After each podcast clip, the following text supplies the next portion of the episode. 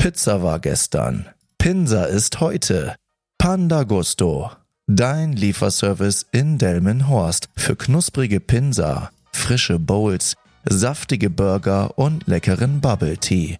Als Dessert probiere doch mal unseren handgemachten Keksteig. Panda Gusto wünscht viel Spaß beim Zuhören.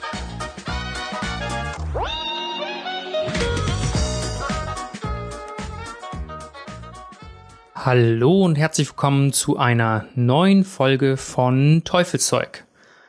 Ich hoffe, euch geht's gut und verzeiht mir bitte, jeder, der jetzt diese Podcast-Folge hört, hört sie wahrscheinlich ein bisschen später, als er üblicherweise gewohnt ist, denn ja, normalerweise ist die Podcast-Folge ja Mittwochmorgens, also beziehungsweise Mittwoch früh um 0 Uhr eigentlich schon online aber ich habe es bislang nicht geschafft. Ich habe nämlich allerlei Hand zu tun, denn ich gebe aktuell Vollgas für meine Selbstständigkeit, denn ich möchte schnellstmöglich auf eigenen Beinen stehen. Das macht mich langsam nämlich nervös.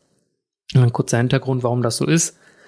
Ähm, ich kriege ja eine staatliche Subvention, um ja meine Existenzgründung hier auf die Beine zu stellen und ja, jetzt beginnt so gesehen der Zeitraum von sechs Monaten, in dem ich unterstützt werde. Und danach muss ich im Prinzip alles selbst hinkriegen. Und da ich nicht irgendwann in sechs Monaten da stehen möchte und irgendwie schaue, wie ich meine Kosten decken kann, gebe ich aktuell mehr Gas als vielleicht gewohnt ist. Also ich äh, verschiebe freundschaftliche Verabredungen, wenn sie, äh, wenn sich da irgendwas anbahnt und äh, tagsüber arbeite ich und abends bilde ich mich weiter. So sieht in der Regel mein Arbeitsalltag aus.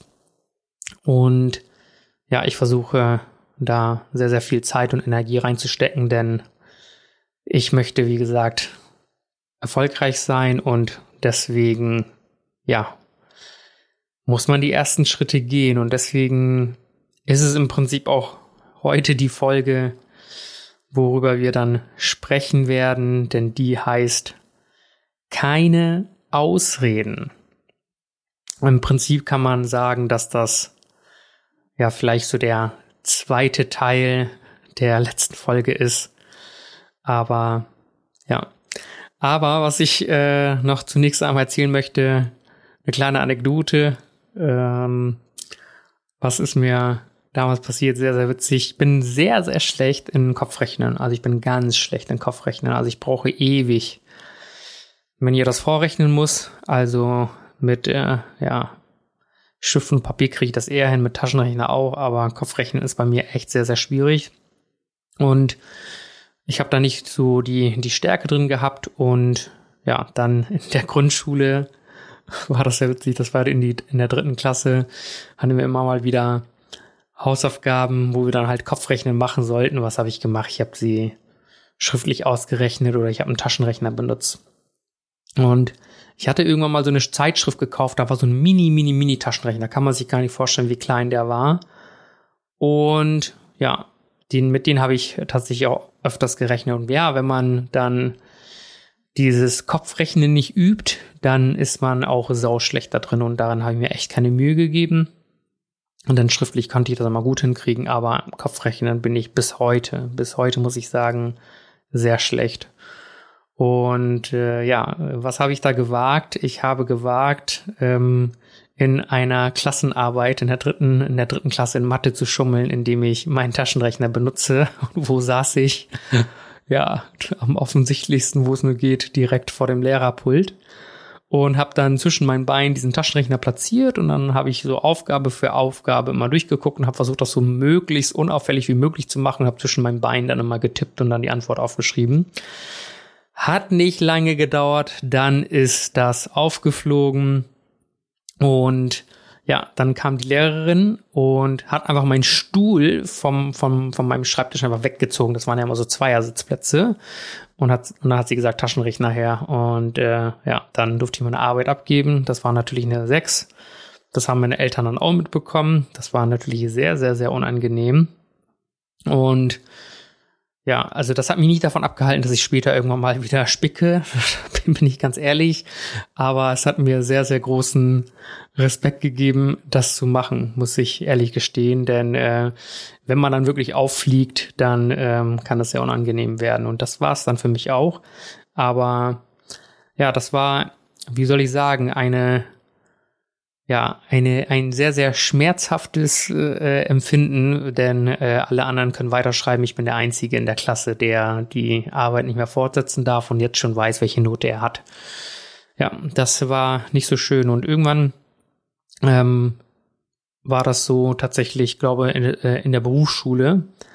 Ähm, zu meiner Lehre habe ich dann äh, tatsächlich gar nicht mehr gespickt, also 0,0, denn das war nicht notwendig, weil mein, mein größter, ja, wie soll ich sagen, mein größtes Problem war früher mal, dass ich im Unterricht nicht so sehr aufgepasst habe und äh, nie Hausaufgaben gemacht habe. Und im Prinzip sind das ja die beiden Sachen, die dafür sorgen, dass man den Unterrichtsstoff ein bisschen verinnerlichen kann. Das habe ich gar nicht gemacht. Und dann habe ich einfach dafür gesorgt, dass ich im Unterricht aufpasse und meine Hausaufgaben mache. Das hat schon in der Regel gereicht, um eine halbwegs gute Note in der Klassenarbeit zu haben. Ja, und weil ich mir auch selbst gesagt habe, willst du die Note, die dann dort steht, soll das immer nur ein, ein Fake-Ding sein? Soll das halt immer nur eine Lüge sein? Oder willst du eine, eine tatsächlich ehrliche Note haben? Und deswegen, ja, habe ich das dann irgendwann sein lassen. Aber ja, aber davor in, in den Fächern, wo ich nicht so gut war, habe ich das trotzdem hin und wieder probiert. Aber man muss sagen, eine Essenz, die man daraus mitnehmen kann, wenn man sich irgendeinen Spicker bastelt, also so viel Aufwand man sich da, den, den Aufwand, den man sich da macht, den, der ist meistens höher, als sich einfach hinzusetzen und zu lernen. Also jeder, der noch irgendwie eine Prüfung vor sich hat, in welchem ja, Segment oder keine Ahnung, in welchem Fall auch immer, äh, lasst es einfach sein, bereitet euch vor. Mittlerweile gibt es ja so viele Methoden, die man nutzen kann, um, ja, wie soll ich sagen, vernünftige Noten zu schreiben. Also ähm, gerade im bei YouTube und Co. findet man einiges. Ja, das, äh, die äh, Folge heute heißt keine Ausreden.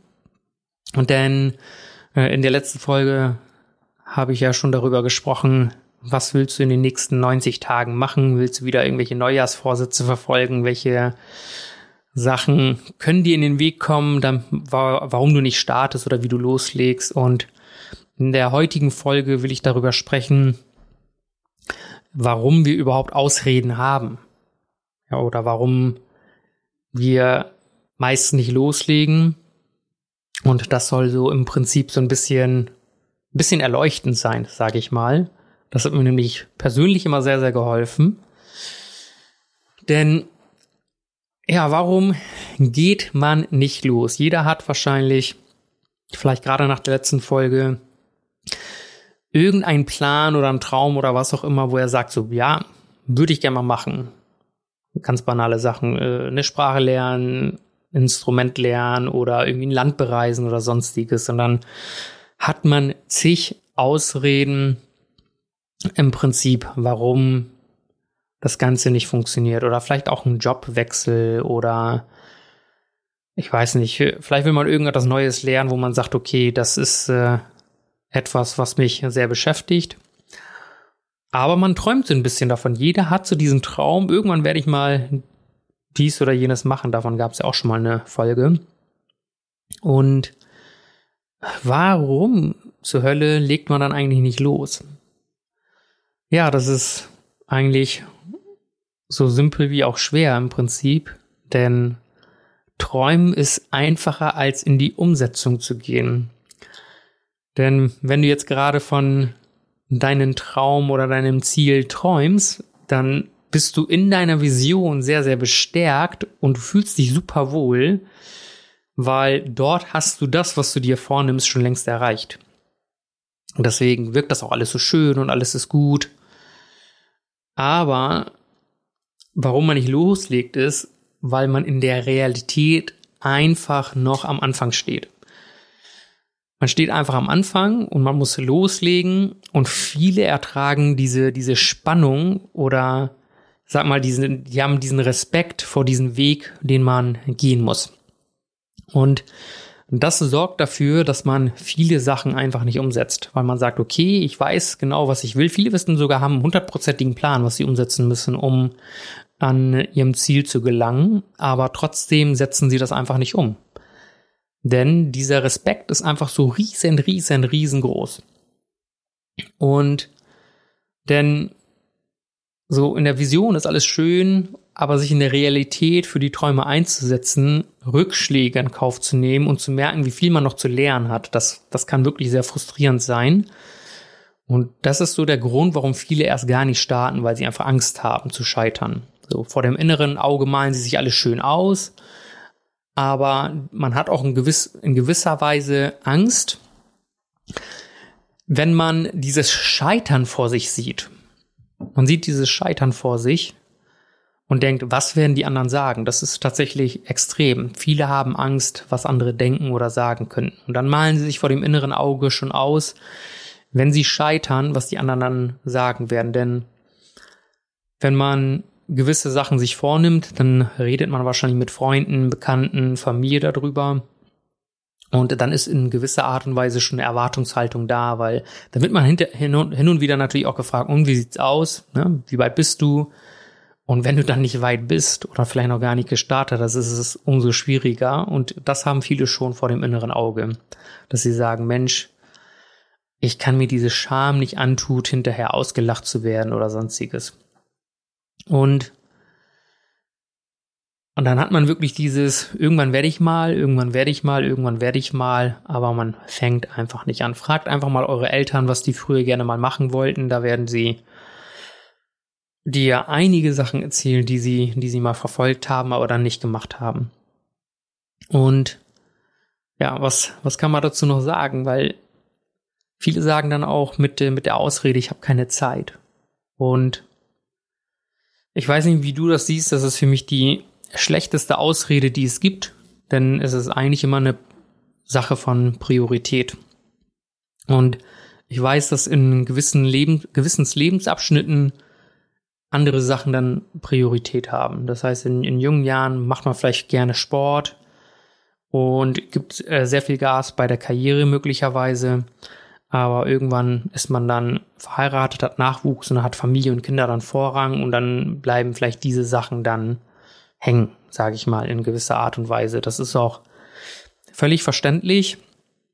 Aber dennoch ist es keine Ausrede, dass gewisse Sachen nicht laufen. Denn der oder diejenige, die die Folge Gesundheit und Sport gesehen hat, da, da habt ihr ja den Waldemar kennengelernt oder von ihm gehört. Und der hat mit, mit drei Kindern, mit, mit Bachelor, Master und Doktorarbeit so viel zu tun und trotzdem schafft es regelmäßig zum Sport zu gehen, ähm, ja, seine Erfolge zu feiern und auch beruflich weiterzuwachsen. Und äh, natürlich gehören da auch zwei Leute dazu. Das ist, äh, hat, da hat er eine super Unterstützung von, von seiner Ehefrau natürlich, die aber auch beruflich erfolgreich ist.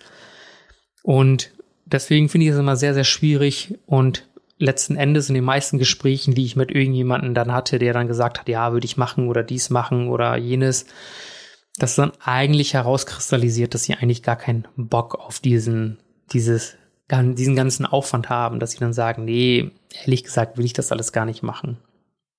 Und das ist dann eigentlich das Ding, dass, dass sie sich das wünschen, aber eigentlich auf den Weg, der dann vor einem liegt, ja, großen Respekt einfach haben. Und wenn ich so ein bisschen zurückdenke an meine Ausbildung, denn äh, als ich angefangen habe, Automobilkaufmann zu lernen, äh, war mein allergrößter Wunsch, Verkäufer zu werden. Denn ich hatte mal ein Gespräch mit meinem Dad. Ich weiß nicht, ob ich das schon mal erwähnt hatte, aber auf jeden Fall hatte ich mit ihm gesprochen und dann, weil er hat früher mal seine Autos ja bei einem Autohaus geleast, immer Neuwagen geholt als Geschäftskunde. Und dann hat er immer gesagt, ja, guck dir die Verkäufer an, die haben unbeschwertes Leben, mehr oder weniger, weil äh, die verkaufen ihr Auto, die müssen sie nie abarbeiten, äh, die tragen immer schicke Anzüge, fahren schicke Autos, verdienen gut. Das ist doch so ein erstrebenswerter Beruf. Und irgendwann durch Zufall ein anderer Kumpel von mir, der dann diesen, diesen Ausbildungsberuf mal in die in die Runde geschmissen hatte bei einer Vorstellung, bei einer Klassenrunde sollte jeder sagen, was er gerne später mal machen möchte, habe ich überhaupt davon erfahren. Und dann habe ich gedacht, ich werde Autoverkäufer. Und dann war das äh, in, in meiner Ausbildung, äh, auch hier nochmal ein Gruß an Martin, der mir das alles ermöglicht hat. Als ich äh, ihn kennengelernt habe, habe ich ihm erzählt, dass ich Verkäufer werden möchte und dass ich alles von ihm lernen möchte. Und ich hoffe, dass er bereit ist, mir auch alles zu zeigen, denn viele Verkäufer möchten sich diesen Aufwand nicht machen, gerade im Arbeitsalltag und dem, dem, ja, den Azubis das mitteilen, weil sie sagen, in der Zeit, in der ich diese ganzen Sachen erkläre und beibringe, könnte ich noch ein paar mehr Autos verkaufen. Und äh, da geht's ja dann, Zeit ist Geld im, im Beruf des, des Automobilverkäufers. Und was er mir damals gesagt hat, ist, dass er in seiner eigenen Verkäuferausbildung immer nur neben den Verkäufer stand beim Kopierer oder beim Drucker und immer versucht hat zu lauschen, wie er seine Gespr äh, Gespräche gestaltet hat, aber ihn nie an die Hand genommen hat. Und er hat gesagt, er ist bereit, mir alles zu zeigen, das Einzige, was ich machen darf, ist ihnen in den Rücken zu fallen. Und ich kann äh, stolz behaupten, dass ich das nicht gemacht habe. Ich habe ihn immer unterstützt. Und jetzt muss man als Azubi natürlich viele, viele Aufgaben machen, die einen natürlich nicht so erfreuen, irgendwie Reifen durch die Gegend schleppen oder Probefahrten vorbereiten und irgendwelchen Papierkram machen, also möglichst viel Arbeit dem Verkäufer abzunehmen. Und dann musste ich halt trotzdem irgendwann die Zeit nehmen, weil verkaufen lernst du nur, wenn du auch verkaufst. So, anders wirst du es nicht lernen. Also nur in der Theorie das zu machen, wird, wird einfach nicht helfen. Und, und äh, was dann war, ist einfach, dass ich dann gesagt habe, okay, ich will jetzt auch mal verkaufen, aber wie soll ich das denn machen? Denn ich habe äh, keinen Arbeitsplatz, denn ich sitze mal neben dem Verkäufer und ich möchte aber auch meine eigenen Autos verkaufen und äh, will meine eigene Erfahrung machen. Ja, und dann habe ich das dem Chef auch gesagt, ich möchte gerne Autos verkaufen und der war, er meinte, ja, klar, können Sie gerne machen, aber ich musste mich immer um alles selber kümmern. Und dann habe ich einen Schreibtisch, der irgendwo hinten in einer Ecke stand, den habe ich einfach mitten auf die Verkaufsfläche geschoben und habe angefangen dort äh, mir einen Drucker von unserem IT-Mann zu holen, den er irgendwie so zusammen zusammengebastelt hatte, irgendwo aus dem Lager eine Maus geschnappt, eine Tastatur geschnappt und habe dann mein, mein, ja, meinen ersten Schreibtisch dorthin gestellt. Dann brauchte ich natürlich noch ein Telefon. Und das äh, war auch, also ich kann gar nicht vorstellen, wie chaotisch das war. Das war das chaotischste Autohaus, wo ich überhaupt meine Lehre gemacht habe, muss man einfach sagen. Und dann musste ich irgendwo in den hintersten Regalen noch ein Telefon aufgabeln und äh, das habe ich mir dann auch einrichten lassen. Dann brauchte ich natürlich noch eine Durchwahl und dann bin ich zum Chef gegangen, habe gesagt, bitte, bitte, bitte, mach mir eine Visitenkarte. Ich brauche bitte eine Visitenkarte, denn das ist immer so ja dein Aushängeschild, wenn mein Kunde mal zur Beratung kommt, damit er dich auch wieder anrufen kann. Und habe mir eine E-Mail einrichten lassen und so weiter. Und äh, dann hat man mir eine Visitenkarte gemacht. Ich habe darauf bestanden, dass auf meiner Visitenkarte nicht Auszubildender steht. Also haftungsrechtlich wäre das sinnvoller gewesen, weil falls ich mal ein bisschen Mist baue, ist man als Azubi noch ein bisschen abgesichert wahrscheinlich. Kann ich jetzt nicht zu 100% bestätigen, aber habe ich mir zumindest gedacht. Aber ich habe gesagt, schreib einfach die Abteilung drauf. Und in dem Moment war ich im Verkauf und dann stand einfach nur Verkauf da. Nicht Verkäufer oder zertifizierter Verkäufer, nein, einfach nur Verkauf. Und auch kein Verkaufsberater. Und äh, so bin ich tatsächlich, weil ich ja jetzt nicht irgendwie 17, 18 war, ich war da ja schon 22, und konnte ich relativ seriös auftreten und konnte meine ersten Gehversuche machen. So. Und ich, ihr wollt nicht wissen, wie von wie vielen Klassenkameraden ich irgendwelche Ausreden gehört habe, warum sie nicht verkaufen können, weil viele der Jungs die diese Ausbildung zum Automobilkaufmann machen wollten, Verkäufer, Verkäufer werden.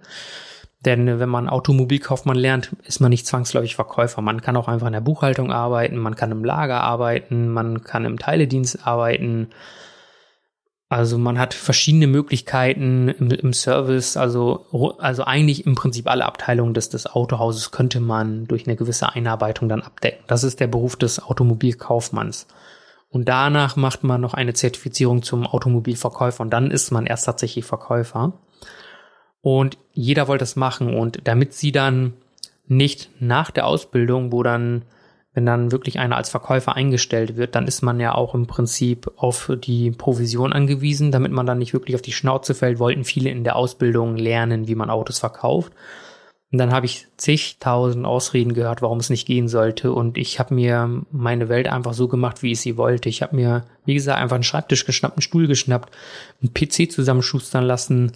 Also wirklich so, als hätte ich mich irgendwie in einer Ersatzteilkiste bedient, um meinen ersten Schreibtisch dorthin zu stellen. Und wirklich, das sah äh, der steht, glaube ich, bis heute noch in, in dem Autohaus so. Und äh, ähm, über mir hatte ich, weil ich direkt unter so einem Glashaus, also an der Stelle, wo ich saß, war auch ein Glashaus. Dann habe ich mir da so einen Sonnenschirm hingestellt, damit ich nicht die ganze Zeit von der Sonne geblendet werde. Und habe dann dort gesessen und verkauft. Denn dort konnte ich, wenn der Kunde reingelaufen ist, sofort sehen. Denn man muss einfach sagen, wenn man einen Verkaufskollegen hat, dann laufen immer Kunden rein und dann muss man diese Kunden sich auch angeln. Und ähm, ja, dann habe ich mir einen Platz gesucht, wo ich als erster die Kunden dann auch sehen kann. Natürlich haben erstmal meine Verkaufskollegen die Kunden bekommen und erst wenn jeder eine hatte, habe ich das, was dann übrig war an Kunden, die noch reingelaufen sind, habe ich dann bekommen. Oder erst wenn meine Arbeit erledigt war. Und nichtsdestotrotz habe ich in dem Jahr sau viele Autos verkauft als Azubi, was glaube ich vorher noch niemand gemacht hat. Habe ich zumindest mal gehört. Und das war für mich ein Erfolgserlebnis und auch sehr oft musste ich ja Absagen hinnehmen und so weiter, aber das hat mich nicht davon abgehalten, weiterzumachen.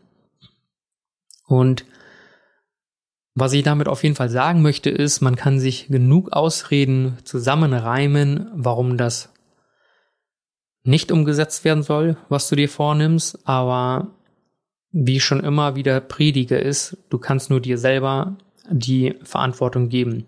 Und ich habe jetzt vor kurzem ein Video gesehen, da gibt es nämlich einen sehr bekannten Jetverkäufer, der YouTube-Kanal heißt Jet Business und da ist einer, der verkauft Jets und sehr, sehr erfolgreich so an die, an die großen Persönlichkeiten, die kaufen alle bei ihm, weil er das wohl sehr gut macht.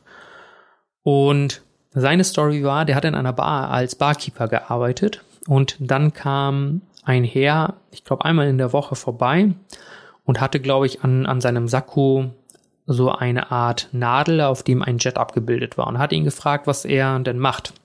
Und meinte, er verkauft Jets. Und er hat auf jeden Fall viel Geld dort gelassen und kam immer Woche für Woche rein. Und dann hat der, der Barkeeper dann gesagt, hey, ich möchte auch gerne lernen, wie man verkauft oder Jets verkauft. Könntest mich mal mitnehmen. Also hatte ihn überredet, dass er ihn ein Vorstellungsgespräch organisiert und hat gesagt, er möchte gerne lernen, wie man Jets verkauft. Und dann hat einfach der Chef gesagt, nein, mache ich nicht, weil warum sollte man gerade ein Quereinsteiger, warum sollte man einem Quereinsteiger ermöglichen, ähm, Erfahrung dort zu sammeln und gerade diese Kundschaft, die eine sehr, gerade im Jet-Business, also ich, ich habe gemerkt, je, je qualitativ hochwertiger die die, die Ware ist, die man verkauft, umso mehr, also erklärungsbedürftiger ist es, umso ja, kompetenter muss man natürlich immer sein, das ist normal.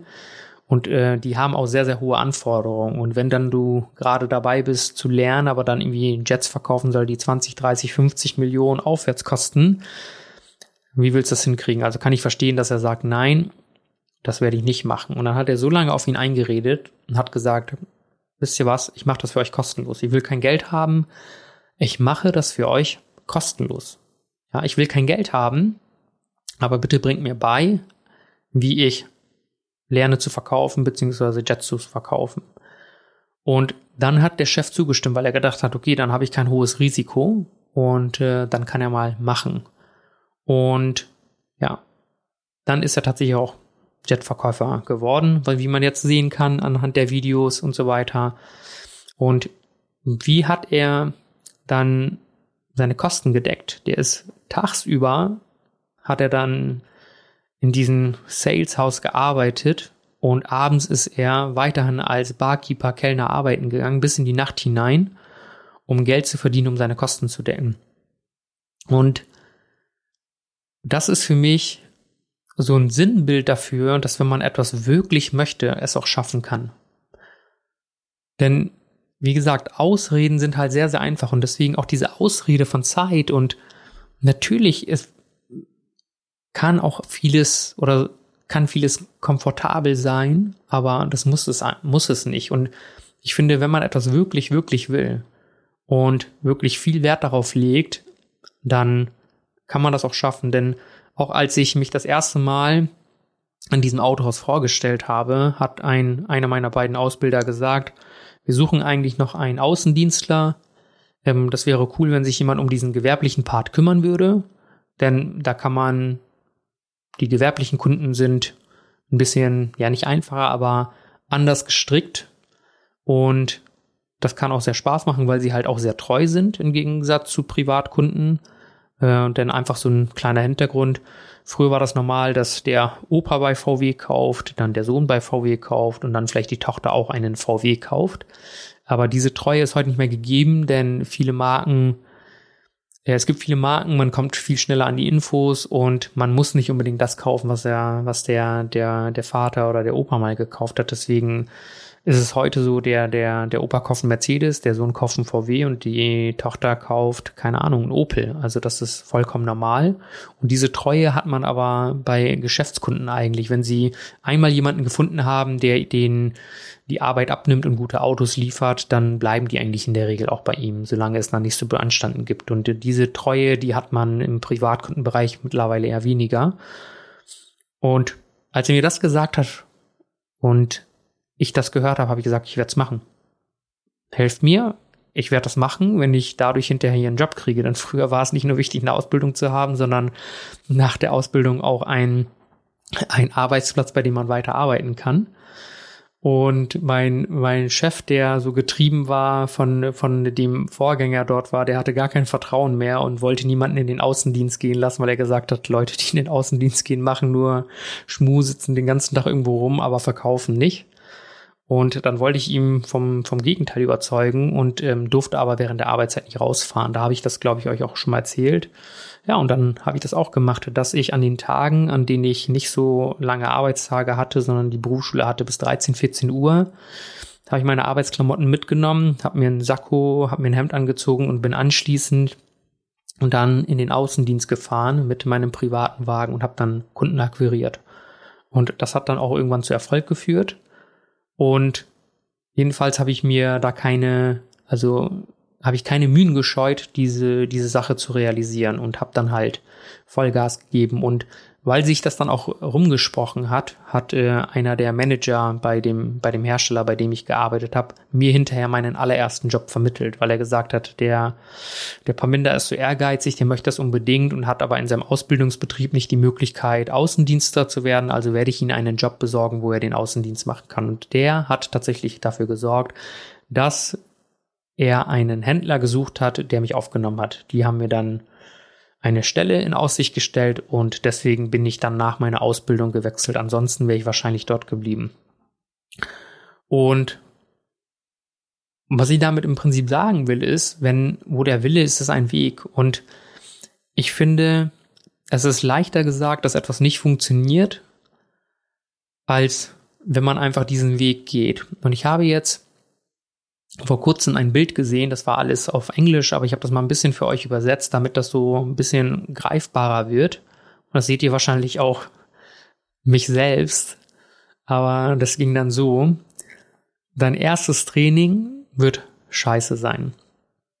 Und deine erste Podcast-Episode wird scheiße sein. Deine erste Rede wird scheiße sein.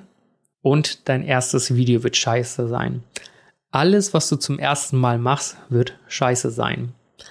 Aber wie willst du Schritt Nummer 100 machen, wenn du nicht den allerersten gemacht hast? Denn der Erfolg ist eine Treppe, sorry, der Erfolg ist eine Treppe, die du Schritt für Schritt gehen musst. Und kannst du das ein bisschen nachvollziehen? Und alles, was du als erstes machst, ist unglaublich schwierig. Man hat super viel Respekt, diesen ersten Schritt zu gehen und man hat viele Zweifel und man hat so viele Sorge, Nöten, um zu scheitern und hat so viel Angst und Respekt einfach davor. Aber man muss diesen ersten Schritt gehen. Und wenn du jetzt einfach mal rückblickend oder auch ich rückblickend die allererste Podcast-Folge, die ich gemacht habe, also ich hatte ein bisschen Equipment da, aber nicht das passende Mikro und so weiter und so fort. Und ich habe auch jeden gebeten, mir Feedback zu geben. da kamen positive Sachen, aber da kamen auch sehr, sehr viele negative Sachen, aber einfach ähm, positive Kritik, würde ich sagen. Also nicht negative, eigentlich positive Kritik. Kritik muss ja nicht immer ne äh, negativ sein, aber da wurde gesagt, hey, du hast über eine Stunde gesprochen, aber du bist nicht zum Punkt gekommen oder deine Stimme, ja, hat man anders wahrgenommen und so weiter und so fort. Also da gab es halt einige hilfreiche Hinweise und ich habe versucht, das halt im ja, von Zeit zu Zeit immer zu verbessern und zu verbessern. Und wenn man damals die erste Folge zu der jetzt, keine Ahnung, ist das Folge Nummer 36 hört oder sieht, ist das schon ein Riesenfortschritt. Natürlich nicht perfekt, aber man muss halt mit der Zeit dranbleiben und das halt immer weiter verbessern. Und das probiere ich auch immer. Und jeder Schritt, jeder erste Schritt ist wirklich sau, sau schwer. Und ich weiß noch, ich kann mich noch ganz genau daran erinnern, ich habe am Anfang nur Privatkunden gemacht in dem Autohaus und irgendwann hatte ich einen Kunden, der gerne ein Fahrzeug leasen wollte und tatsächlich wusste ich nicht, wie ich das Auto kalkulieren soll, also nur grob. Und dann gab es halt in dem Programm so Art Unterrubriken und dann musste ich halt einstellen, welche Kundenart der, der Kunde tatsächlich ist. Denn da gab es, wenn du, wenn man da einmal drauf geklickt hat, sind so viele Fenster aufgegangen und da musste man sich entscheiden. Und dann sitzt der Kunde vor mir und möchte ein Angebot haben und ich weiß nicht, was ich davon anklicken soll. Und ich verfalle einfach in Panik, weil ich denke so, okay, okay, ich muss jetzt abliefern. Und dann habe ich gedacht, okay, ich sage dem Kunden jetzt ganz kurz, ich hole ihn eben nur mal einen kurzen Kaffee, ich muss, äh, ähm, ich bin kurz weg, ich bin gleich wieder für Sie da, ja.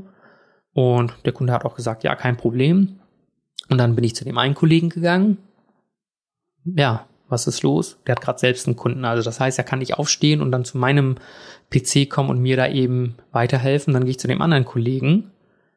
Der hat auch gerade einen Kunden und kann mir nicht weiterhelfen. Mein Chef kann mir nicht weiterhelfen. Die anderen Leute kennen sich damit einfach nicht aus. Und dann war ich aber aufgeschmissen. Was soll ich denn jetzt machen? Denn der Kunde ist vorbeigekommen, um ein Angebot zu erhalten. Und dieses Angebot konnte ich ihnen dann an Ort und Stelle erstmalig liefern.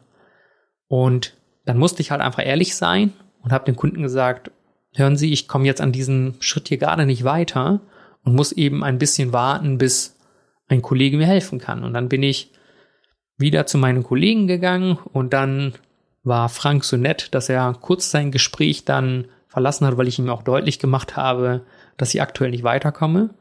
Dann ist er vorbeigekommen und dann hat er, hat er mein Problem verstanden und hat gesagt, ja, ne, jetzt kommt es nicht weiter. Also hat sich sogar ein bisschen lustig darüber gemacht, so wie er ist, und hat mir dann aber tatsächlich weitergeholfen. Und dann konnte ich dem Kunden das Angebot machen, was ich ihm gerne unterbreiten wollte. Aber in dem Moment war ich völlig aufgeschmissen und hatte wirklich sehr, sehr große Angst, den Kunden enttäuschen zu müssen und habe das trotzdem durch Ruhe bewahren und durch ein ehrliches Wort dann halt hinbekommen.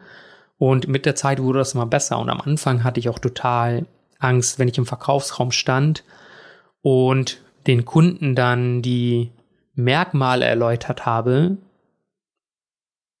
beobachtet zu werden von meinen Ausbildern, denn sie haben dann im Verkaufsraum natürlich gehört und gesehen, wie ich dem Kunden das Auto anbiete.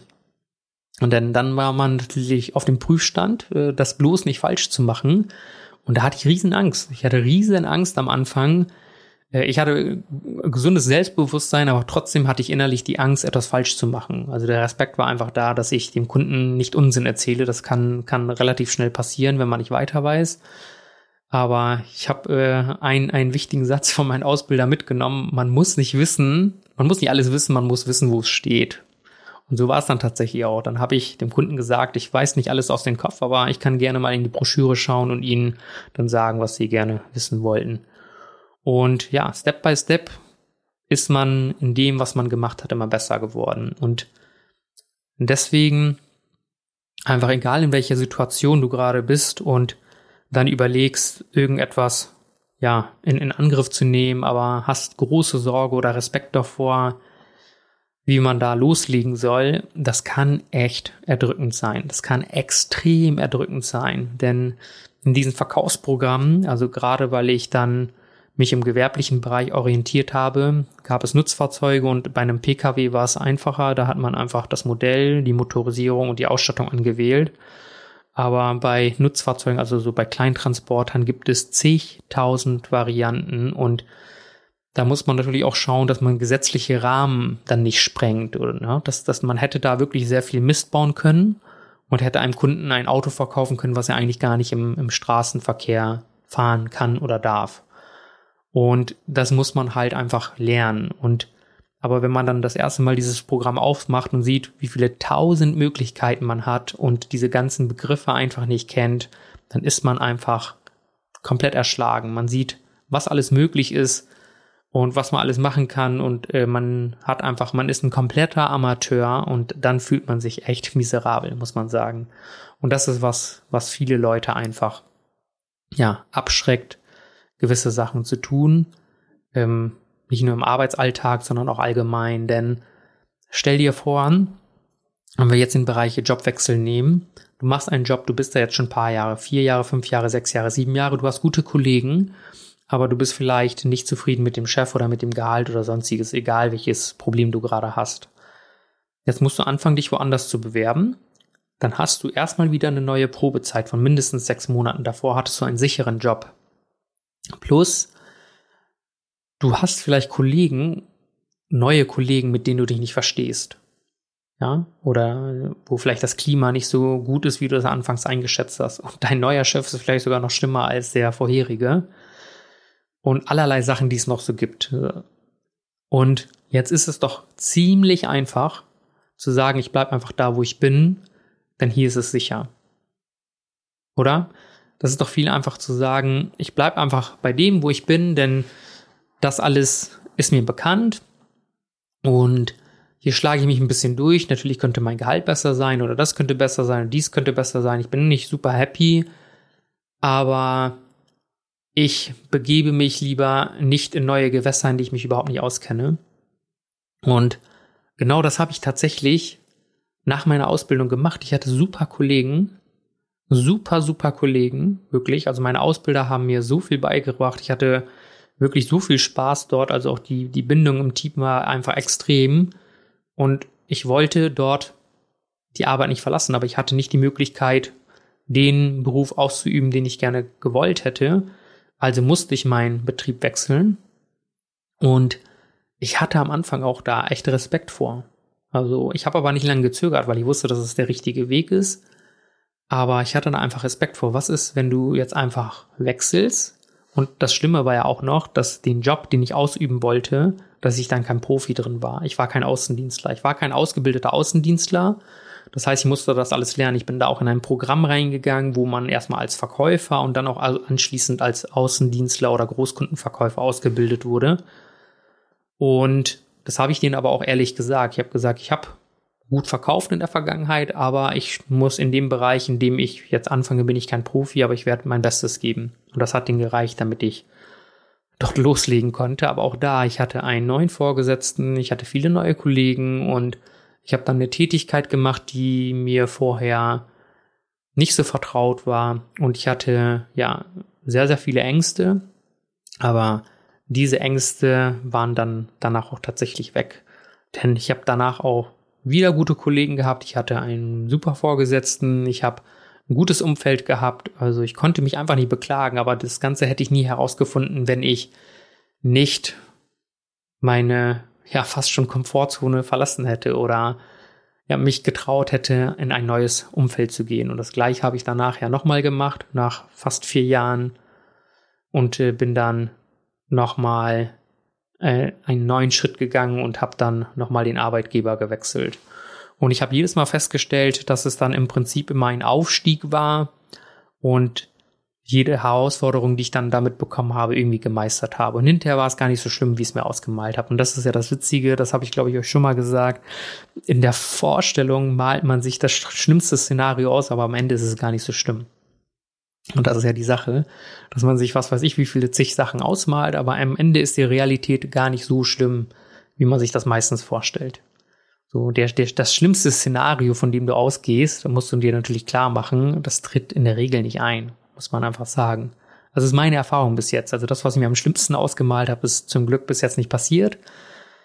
Und ja, aber doch, es gibt Rückschläge, die werden nicht ausbleiben. Das ist auch einfach nur da, damit du weißt, wo du bist und wo du noch hin musst und was du noch alles lernen musst. Das gehört dazu. Aber es war nie so, dass ich jetzt vollkommen lost war. Überhaupt nicht. Und deswegen ist einfach mein Appell an dich, egal wie viel Respekt du jetzt vor den nächsten Move hast oder vor den nächsten Schritt hast, geh ihn einfach. Denn wenn du diesen nicht gehst, wirst du nie herausfinden, wo du hättest rauskommen können oder was du hättest erreichen können. Und deswegen sollst du auch einfach keine Ausreden haben. Hab keine Ausreden. Es gibt zig Ausreden, die man haben kann, um eine Sache nicht zu machen, als um eine Sache zu machen.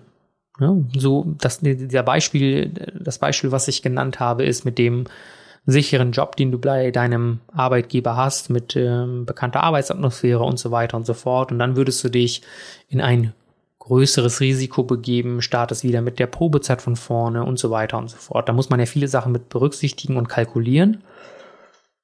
Aber probier es einfach, mach es. Du wirst es nicht bereuen. Und selbst wenn du es in Anführungsstrichen bereust, dann wirst du noch einen Weg gehen können, um das in gewisser Art und Weise wieder rückgängig zu machen. Etwas rückgängig zu machen funktioniert eigentlich fast immer. Du könntest wieder bei deinem alten Arbeitgeber wieder anheuern. Möglichkeit eins. Oder du machst einfach aus deinen Erfahrungen, die du jetzt gemacht hast, bist du schlauer geworden und bewirbst dich woanders und versuchst es erneut. Das gehört dann einfach dazu. Deswegen mein Ratschlag an dich. Hab keine Ausreden, geh den Schritte, sei mutig, versuche es einfach denn ich habe es schon hinter mir. Ich kann mit bestem Wissen und Gewissen sagen, dass am Anfang alles sehr, sehr, sehr, sehr schwierig sein kann und sehr herausfordernd und so groß und so schwer erscheint. Aber das wirst du schon hinkriegen. Deswegen hab den Mut, leg los. Ja, damit kommen wir auch schon zum Ende dieser Folge und ich hoffe, die Folge gibt dir nochmal eine kleine Motivation, einen kleinen, ja, Tritt in die richtige Richtung oder eine, ja, so eine kleine Inspiration vor den Schritt, vor dem du an, äh, Angst hast, ja, diesen jetzt zu machen. Deswegen, ja, ich hoffe, dir hat die Folge gefallen. Wir hören uns auf jeden Fall. Macht's gut. Bis zum nächsten Mal. Dein Paminda.